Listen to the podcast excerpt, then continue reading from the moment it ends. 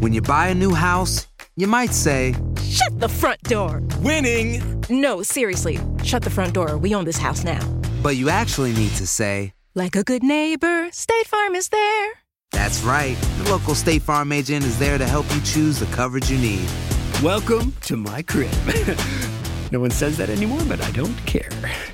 So just remember, like a good neighbor, State Farm is there. State Farm, Bloomington, Illinois. No hay nada como un teléfono nuevo, y si quieres uno ahora, aprovecha la oferta de Boost para estar conectado con los tuyos. Cámbiate a Boost Mobile y llévate un Samsung Galaxy A15 5G gratis. Boost tiene las redes 5G más grandes del país, con máxima señal, para que sigas tus sueños sin miedo al éxito. No esperes, visita ya tu tienda Boost Mobile local y llévate tu Galaxy A15 5G gratis. Solo en un Boost Mobile cerca de ti. Oferta por tiempo limitado, solo clientes nuevos. Requiere suscripción al servicio, un dispositivo por línea, impuestos adicionales. Aplican otras restricciones. Visita una tienda para detalles.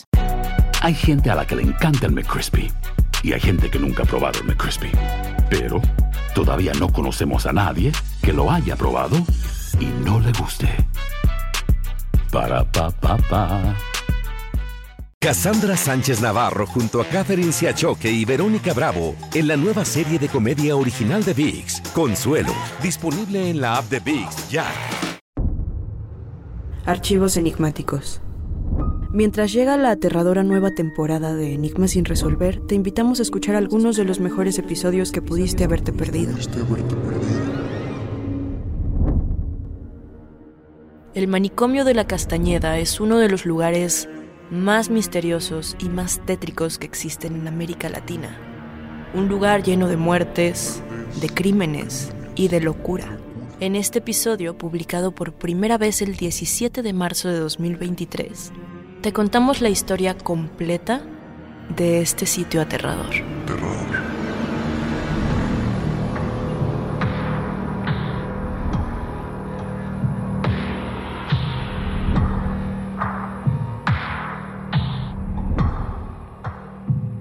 Advertencia. Este programa contiene casos de crimen, apariciones, misterio, conspiración y violencia. El contenido de estas piezas puede ser sensible para algunos miembros del público. Aconsejamos discreción.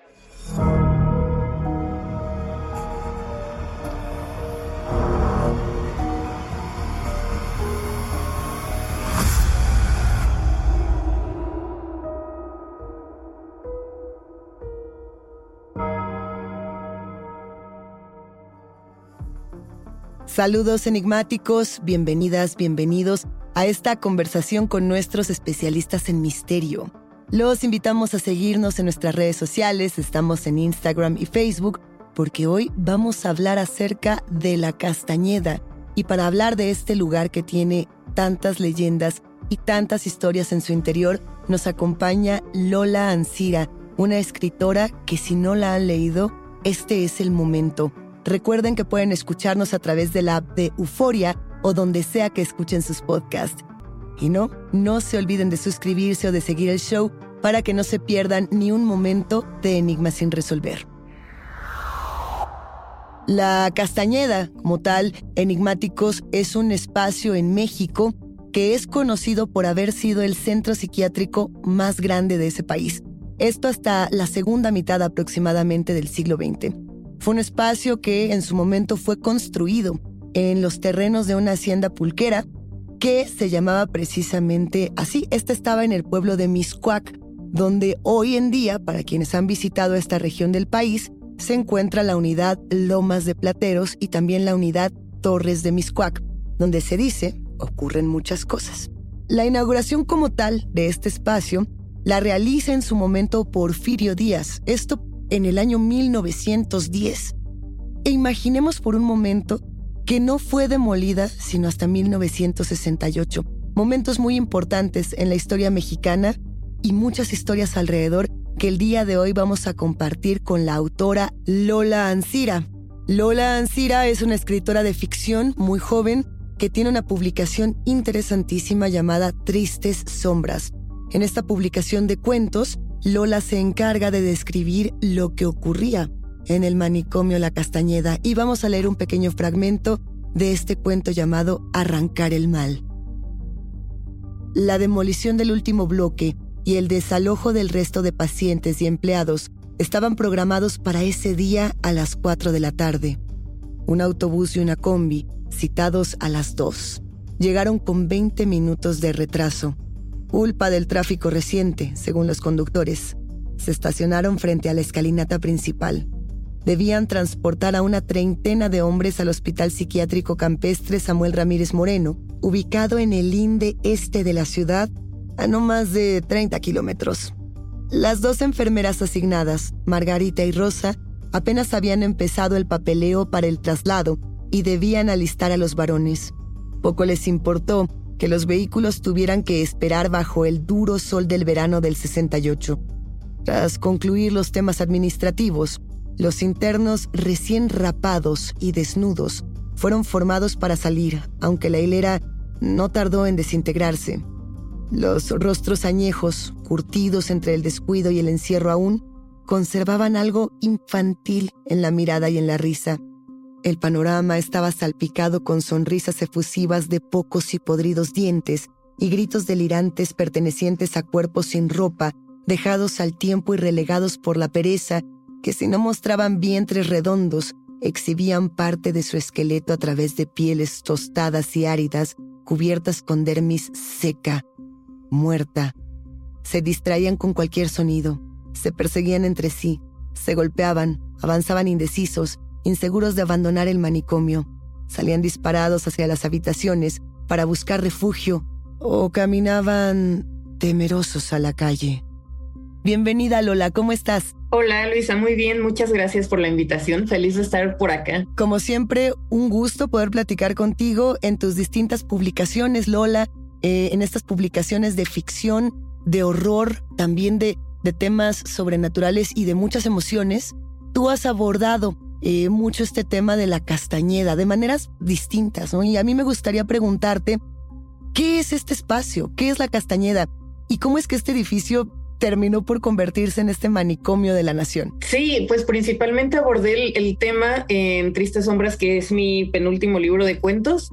Y yo creo que para entrar en tema tendríamos que irnos un poquito atrás. Eh, y hablar como más también de, del miedo precisamente inherente hacia lo desconocido o hacia lo diferente que, nos marca como seres humanos.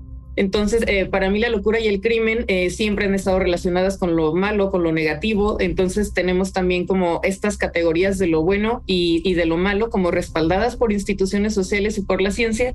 Y ahí es donde entra la Castañeda. Eh, en Tristes Sombras hablo, bueno, está dividiendo en secciones. Tenemos la Castañeda y tenemos Lecumberri, son seis cuentos de cada uno.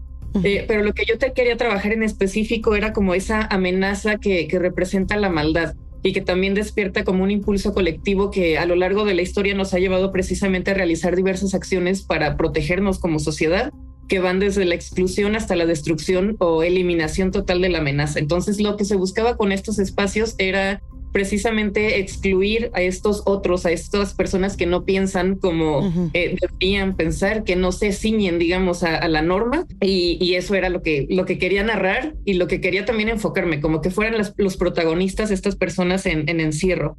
Eh, también en esta cuestión de irnos hacia atrás tenemos eh, los leprosarios, que son como digamos, los antecesores de los manicomios. Lo que pasa en la Edad Media es que los enfermos eh, de lepra son excluidos y luego recluidos en estos sitios a los que las personas sanas tenían prohibido acercarse por temor al contagio.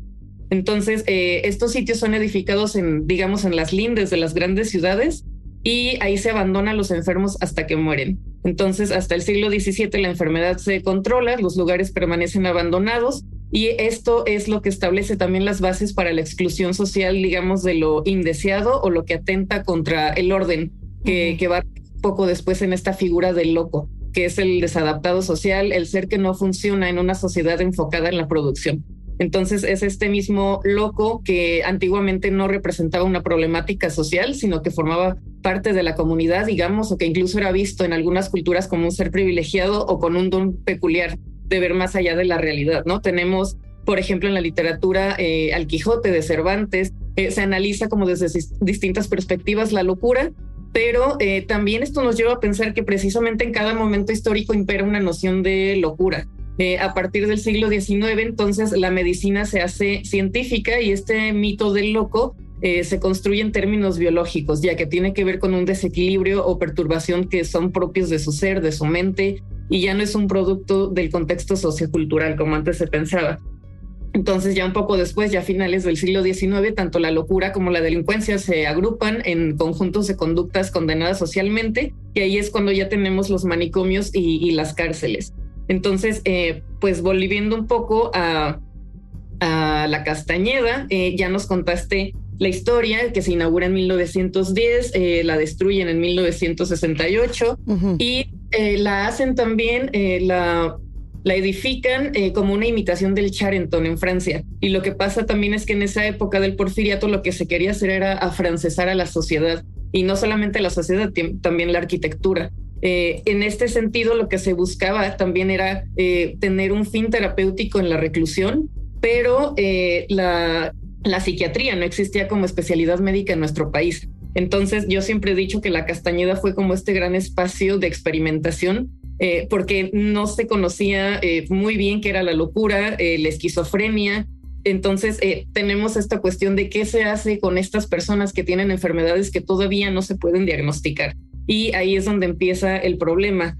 poco después, dos o tres meses después, viene la revolución, hay problemas ya con los alimentos, de hacinamiento a lo largo de los años y entonces todo va a peor, cada vez más a peor y y es cuando tenemos pues este problema de que este gran centro psiquiátrico que se pensó como una gran revolución en la, en la medicina, pues eh, termina siendo lo contrario de lo que se pensó en un inicio. Oye, que a ver, esto que estás mencionando, Lola, me parece importantísimo.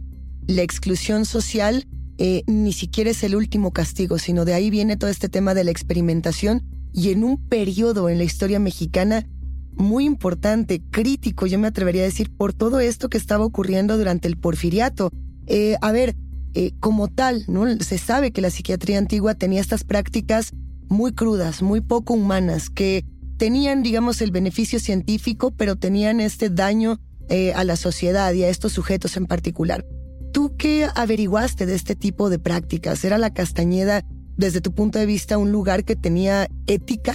Eh, en un principio se pensó como en un lugar que sí la tendría, pero poco a poco pues se fue perdiendo esta, esta noción de ética porque no tenían especialistas, no tenían al, em, al personal suficiente para hacerse cargo de tantas personas que además lo que pasa es que la Castañeda era un manicomio, pero eh, también se utilizó como un recinto para albergar a, personas que se encontraban en la calle en estado de ebriedad. Eh, estaba también eh, subyugado a Lecumberri. Entonces Lecumberri podía mandar criminales que en ese entonces eran como locos criminales, se conocían así. Y la Castañeda tenía que acoger a todos porque era más un albergue. Entonces ahí también tenemos este problema de eh, que hay personas que no tienen diagnósticos, que hay personas con diagnósticos eh, que no son los reales, hay personas que no deberían estar ahí, y hay personas que simplemente estaban ahí en lo que pues se les bajaba la borrachera y podían salir de nuevo. Entonces, eh, tenemos varios problemas ahí, eh, pero también eh, hay pilares estructurales del manicomio. Y aquí entra la individualización, por ejemplo, el aislamiento y la clasificación. Entonces, en la clasificación tenemos este control de los cuerpos de los internos dividido en pabellones. Tenían, por ejemplo, el pabellón de los esquizoparanoides, de los toxicómanos, de los hombres y mujeres, bueno, más bien separados en distintos edificios y los niños también separados de adultos. Entonces sí había clasificaciones, pero había momentos en los que salían y, todos convivían y, bueno, convivían es un decir porque pues sí había muchas problemáticas ahí por lo que digo de que había personas que no debían estar ahí. pero también está la cuestión de que justo tú comentabas que se construyó en una ex hacienda pulquera. Eh, las personas en ese entonces, Mixcoac estaba, digamos, fuera de la ciudad, eran como los lindes de la ciudad, y las personas iban a, pues, hacer día de campo, a pasar eh, las tardes de los fines de semana en ese lugar. Y después de que se convierte en manicomio, las personas siguen acudiendo a este sitio eh, como sitio de recreación. Entonces ahora tenemos a las personas cuerdas conviviendo con las personas, pues entre comillas, locas. también tenían un cine y a este cine también podían entrar las personas que no eran parte de la Castañeda entonces tenemos como este vínculo con la sociedad que está alienada o que está eh, aislada y la sociedad que, no lo estaba. Eh, poco a poco también la ciudad comienza a crecer y de repente la Castañeda ya forma parte de la ciudad. el centro se expande, eh, esta periferia ya no es como tal una periferia. Así es. Y pues viene el problema, ¿no? De, bueno, ¿qué hacemos ahora que esta mini ciudad, porque era autogestiva, yo le digo mini ciudad porque en sí era una comunidad cerrada, bueno, y no tan cerrada por lo que ya digo, ¿no? Que permitía la entrada de las personas que, que no estaban recluidas. Pero tenemos esta sociedad que pues cultivaba, tenía también tenía otro tipo de, comercios, entonces podían mantenerse por sí mismos.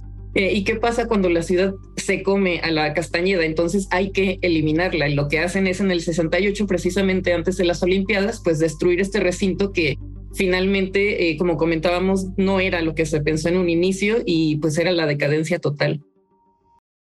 Euforia Podcast presenta la descomposición del cuerpo y particularmente la contradicción que parecía la posición encontrada de las dos señoras.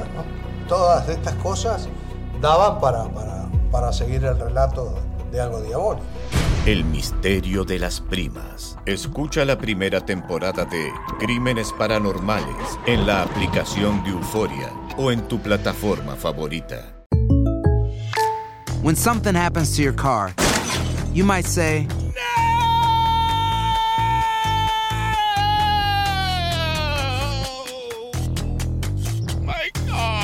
But what you really need to say is something that can actually help. Like a good neighbor, State Farm is there. And just like that, State Farm is there to help you file your claim right on the State Farm mobile app. So just remember, like a good neighbor, State Farm is there. State Farm, Bloomington, Illinois. Hay gente a la que le encanta el McCrispy y hay gente que nunca ha probado el McCrispy. Pero todavía no conocemos a nadie que lo haya probado y no le guste. Para pa pa pa.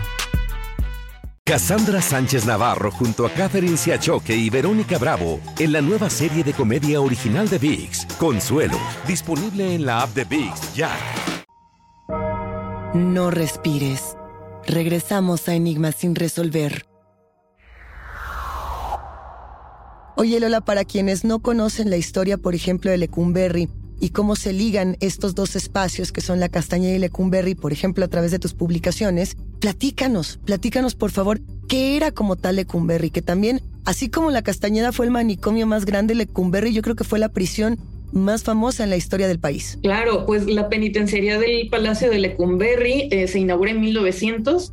Eh, la intentaron destruir también en 1976 por, eh, pues yo diría que casi los mismos problemas que la Castañeda. Eh, tenía esta situación de el hacinamiento, no había también el personal suficiente para atender a los reclusos, eh, había muchísima violencia, se permitía también la prostitución, la venta de drogas, entonces pues ya era también todo un caos. ahora es el documento, más bien, ahora tiene los documentos del Archivo General de la Nación y no, principalmente los historiadores fueron quienes no permitieron que este recinto fuera destruido eh, y argumentaban que las piedras no tenían la culpa de lo que había ocurrido dentro. Entonces, eso también a mí, a mí me encantó que la hayan defendido y que pues este edificio sí se pueda seguir visitando. Entonces, bueno, eh, Lecumberri fue esta gran cárcel de, del siglo pasado. Eh, ya decía yo que estaba, eh, que el manicomio estaba supeditado a Lecumberri. Entonces, cuando yo en un inicio empecé a investigar sobre la Castañeda, empecé a, a, checar los expedientes clínicos y demás, eh, me di cuenta de que no se podía hablar de la Castañeda sin hablar de Lecumberri. O sea, tenía, es como un, diálogo entre ambos eh, lugares que ya son pues míticos en nuestro país y porque por esta cuestión de que había como un traslado de internos generalmente de Lecumberri a la Castañeda. Está, por ejemplo, el, caso más conocido, el de Gregorio Cárdenas, que fue uno de los eh, principales, o, más bien uno de los primeros feminicidas mexicanos y bueno, su caso es un acontecimiento porque supuestamente, bueno, empezó en la Castañeda, luego lo mandan a Licumberri, eh, regresa a la Castañeda. El punto con, con Gregorio Cárdenas es que supuestamente es el primer criminal reformado de la historia en nuestro país. Y, y llegó eh, a tal grado como pues eh, este acontecimiento que le hicieron, bueno, lo, una fiesta.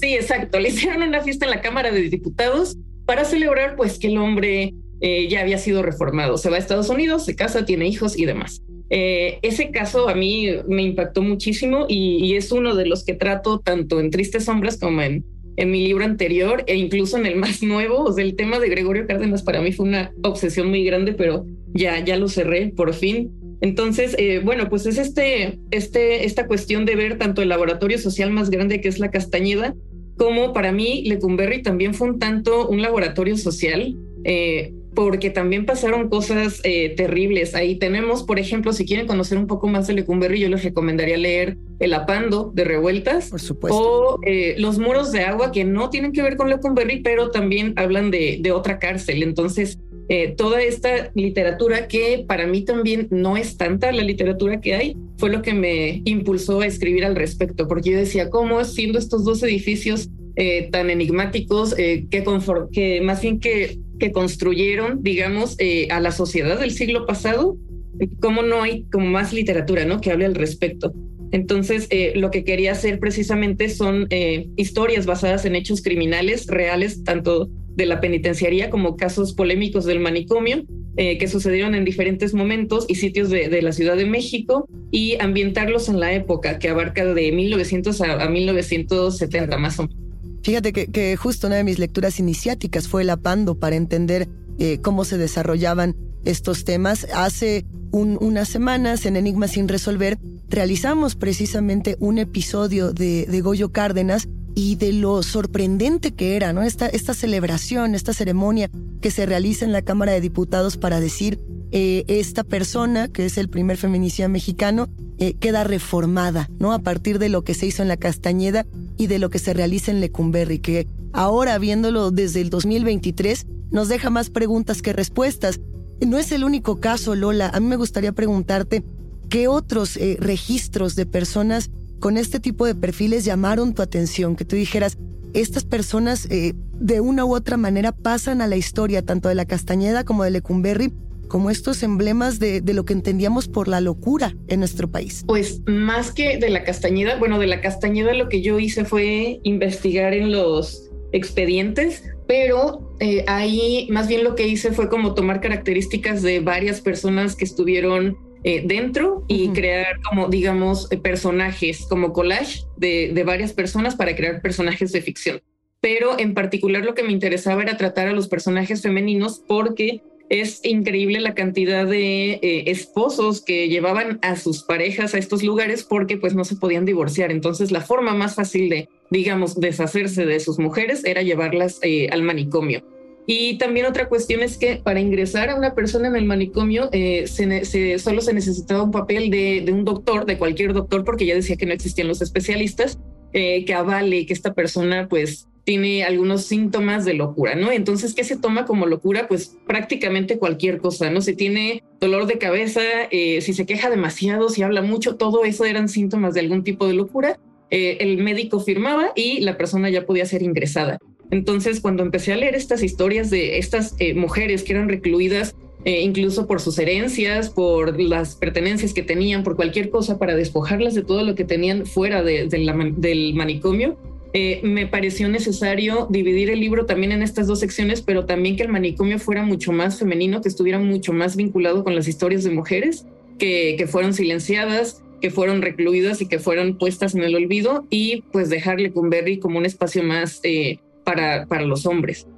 Que ahí estás tocando un tema que me, llama mucho la atención y que siento que además tiene, eh, digamos, un eco en todos los manicomios, en todas las prisiones a lo largo del, mundo, no solamente en particular de la historia de la Castañeda o de Lecumberri. Yo me quedaba pensando en esa frase, Lola, que luego hemos escuchado en distintos espacios, que es algo así como, eh, si no estabas loco cuando entras al manicomio, ahí te vuelves loco. O si no eras un criminal cuando entras a una prisión, ahí te vuelves una, una persona con conductas criminales. ¿Tú qué piensas de ello? Y sobre todo cuando tomamos la historia de un lugar como este. Exacto, pues eh, hay un psicólogo social que se apellida Simbardo y que habla precisamente de... Simbardo, sí. Sí, de dos eh, argumentos, ¿no? Está el argumento de la maldad inherente al ser humano, digamos que se nace siendo malo, pero también está este otro argumento, cuestión de que la maldad también se adquiere por el contexto. Y él lo plantea en cuanto a las manzanas, ¿no? Si tienes una manzana podrida y pones varias alrededor, pues las demás también se van a pudrir. Entonces, eh, esta cuestión, bien, como bien lo comenta, si una persona entra sana al manicomio, eh, pues claro que le va a afectar eh, psíquicamente estar rodeada de estas personas. Y lo mismo ocurre en, el, en la cárcel. Si una persona delinque, digamos, roba comida y es puesto en la cárcel junto con asesinos, secuestradores y demás, obviamente también va a afectar su psique y muchas personas dicen ¿no? que los criminales salen como más especializados de la prisión. Entonces, claro que sucede. Y, y pues a mí me parece terrible esta cuestión porque si bien ahora eh, creo o me parece que es un poco más difícil eh, llevar a una persona sana y que sea ingresada, eh, en este entonces, a principios del siglo pasado, pues era lo más común y no nada más a principios de siglo, sino durante décadas después. A ver, eh, a partir de lo que ocurre con la Castañeda y a partir de que es demolida en 1968, el espacio, como tú lo sabes, se convierte en esta unidad habitacional en México que tiene fama de ser uno de los lugares con más fantasmas en la ciudad. ¿Qué opinas de esa reputación paranormal que viene después de toda una crisis social en la Castañeda? ¿Qué pasa con ese eco paranormal que nos queda? Uy, pues muchísimas personas después de leer mi libro o de saber que escribí al respecto, eh, sobre todo las personas que viven en, Mixcoac, en estos edificios de departamentos, eh, me comentan que sí hay muchos hechos paranormales, que sí se escuchan eh, gritos, que se ven incluso figuras fantasmales. Entonces yo creo que toda esta energía, por supuesto, que configura el espacio, también hay otro, otro término que a mí me gusta mucho, que es la psicogeografía y que tiene que ver con cómo la arquitectura nos modifica como seres humanos, cómo estar en, una, en un sitio específico construido de cierta forma con ciertas energías nos modifica. Entonces, yo siento que pues sí hay toda esta energía, todo este dolor, todo este sufrimiento, eh, no solamente se fue con los edificios, sino que de alguna manera se impregnó en la tierra, digamos. Y aquí también, eh, pues esto tiene que ver un poco con la literatura gótica, eh, porque a mí me gusta mucho algo que ha dicho Mariana Enríquez, que es eh, que la literatura gótica habla de cierto tipo de tierra y cierto tipo de situaciones que ocurren en esa tierra o que genera esa tierra y que se quedan eh, pues en, ese campo energético, digamos. Entonces era algo que también me interesaba mucho trabajar y en uno de los cuentos tengo un fragmento donde incluso pues la tierra es un, protagonista, ¿no? O es el personaje y habla de todo esto que ocurrió ahí.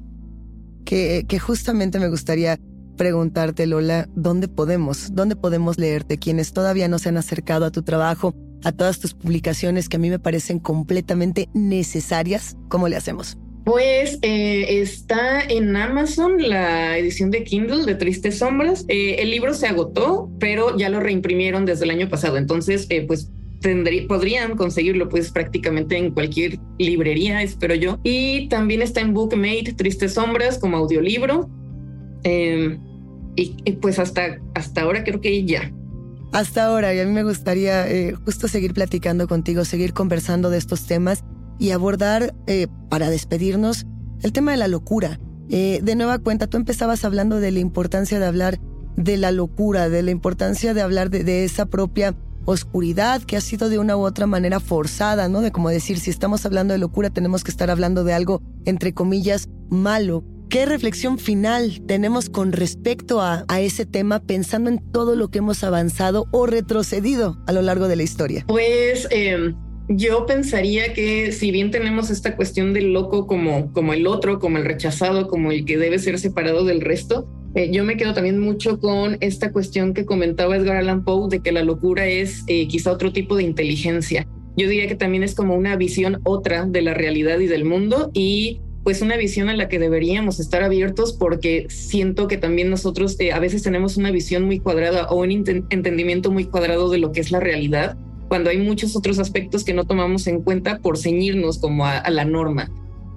Ahí está, y con eso por ahora nos vamos a despedir. ¿Cómo te encontramos en redes, Lola? Tal cual como Lola Ancira en Instagram, en Twitter, en Facebook, en todos lados. Y pues yo feliz de que me busquen, de que busquen mi obra y, de que me contacten también para que me cuenten qué, qué les pareció. Y estoy segura de que nos volveremos a encontrar en este podcast. Muchísimas gracias. Gracias a ti. Un abrazo. Enigmáticos, la conversación con nuestros especialistas en misterio ha terminado pero siempre hay otra grieta que investigar junto con ustedes. No se olviden de seguirnos en nuestras redes sociales, nos encuentran a través de Instagram y Facebook. También queremos compartirles que a partir de ahora pueden encontrar enigmas sin resolver en la página de YouTube de Euforia. No dejen de suscribirse. Yo soy Luisa Iglesias y ha sido un macabro placer compartir con ustedes enigmáticos. Recuerden que pueden escucharnos en la app de Euforia o donde sea que escuchen podcast. Denle follow o suscríbanse al show en donde sea que nos escuchen y así no se pierden ni un momento de enigmas sin resolver.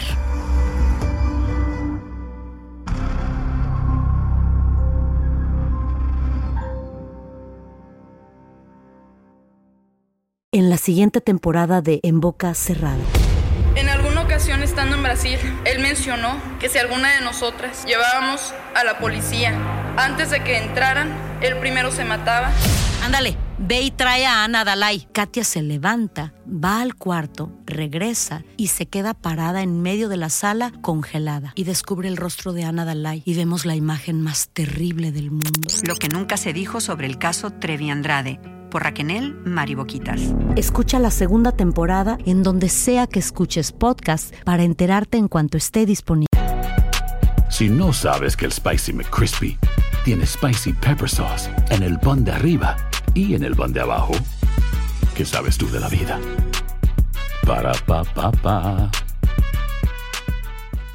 ¿Quieres regalar más que flores este Día de las Madres? The Home Depot te da una idea.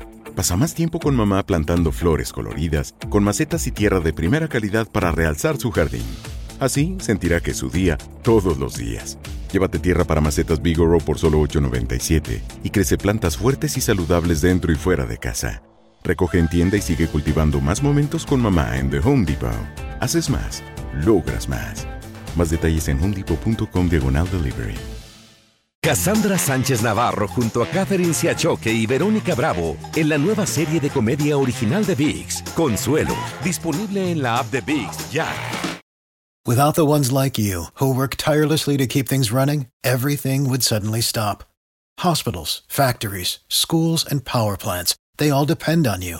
No matter the weather, emergency, or time of day, you're the ones who get it done. At Granger, we're here for you with professional grade industrial supplies. Count on real time product availability and fast delivery. Call clickgranger.com or just stop by. Granger for the ones who get it done.